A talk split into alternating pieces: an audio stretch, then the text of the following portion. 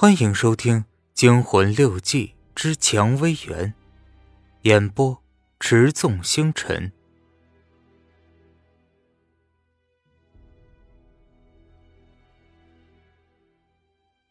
不要走下去，不要走下去。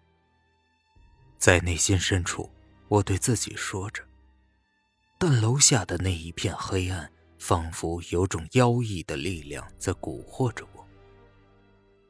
哪个？有人吗？我小心翼翼的向楼下说着，我的脚已经迈下了一级楼梯。啊，是你吗？我听见表舅在楼上说着，他急着血从上面走下来。嗯，没什么，我刚刷完牙。啊，那早点睡吧。他走过我，下了楼。我走到楼上，看见他站在北墙根处小便。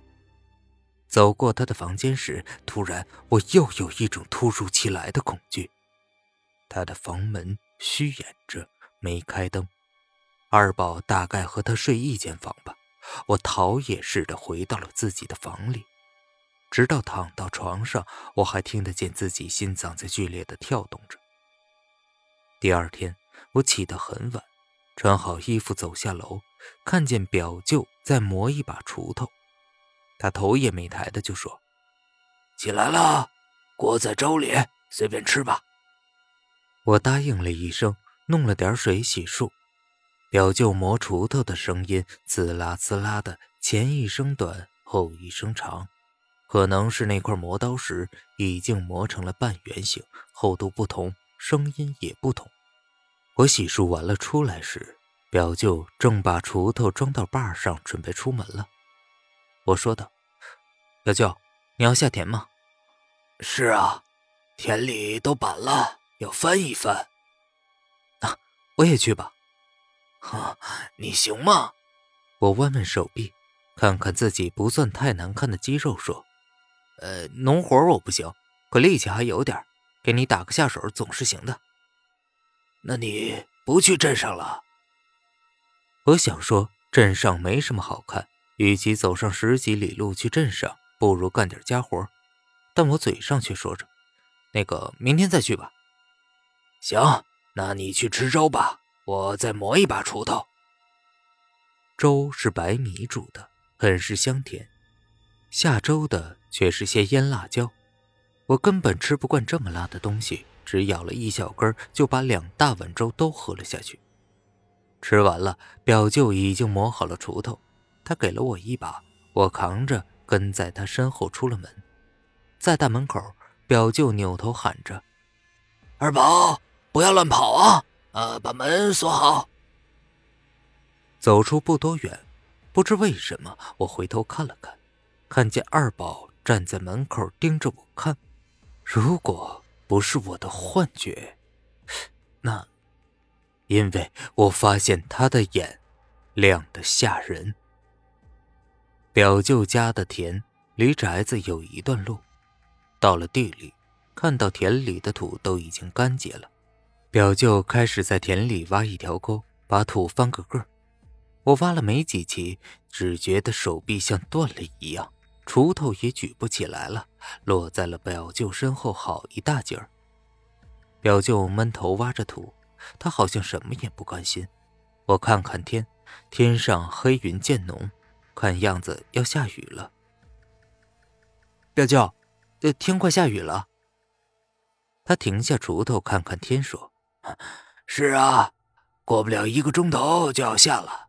你帮我回家拿个斗笠跟蓑衣来。”今天要把田翻好。我也实在有点不想干了，就扛着锄头回去。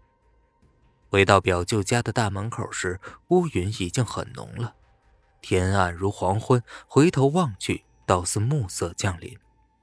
说也奇怪，走过来时路上没见多少树，但看过去，树却密密麻麻的。我推开厚重的门，把锄头放在过道上。表舅的蓑衣挂在灶间门外，可是只有一套。我想再找一套，万一回来是下雨就好穿了。只是这儿没有了。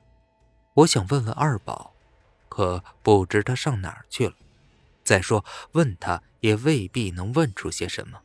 我走到柴房门口，从窗子里看了看，很幸运，里面的柱子上正挂着一件蓑衣。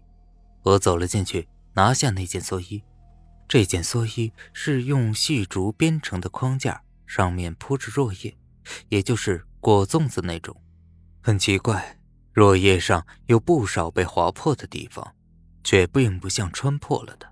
我刚想走出去，猛地看见那堆柴的后面还有一扇小门，门上挂着一把开了的大锁，是个废弃了的后门吧？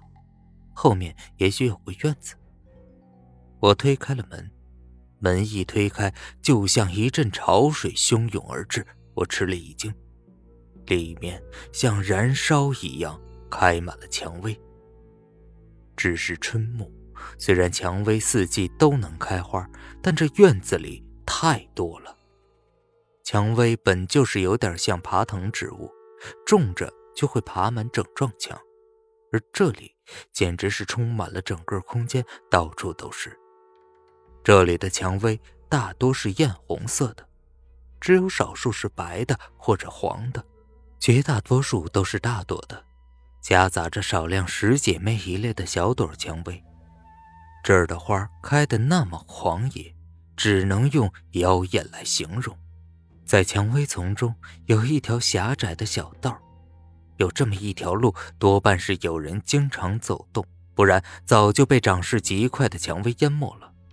我披上蓑衣向里走去，这时我才想到，蓑衣上划破的痕迹，也许都是这么造成的吧？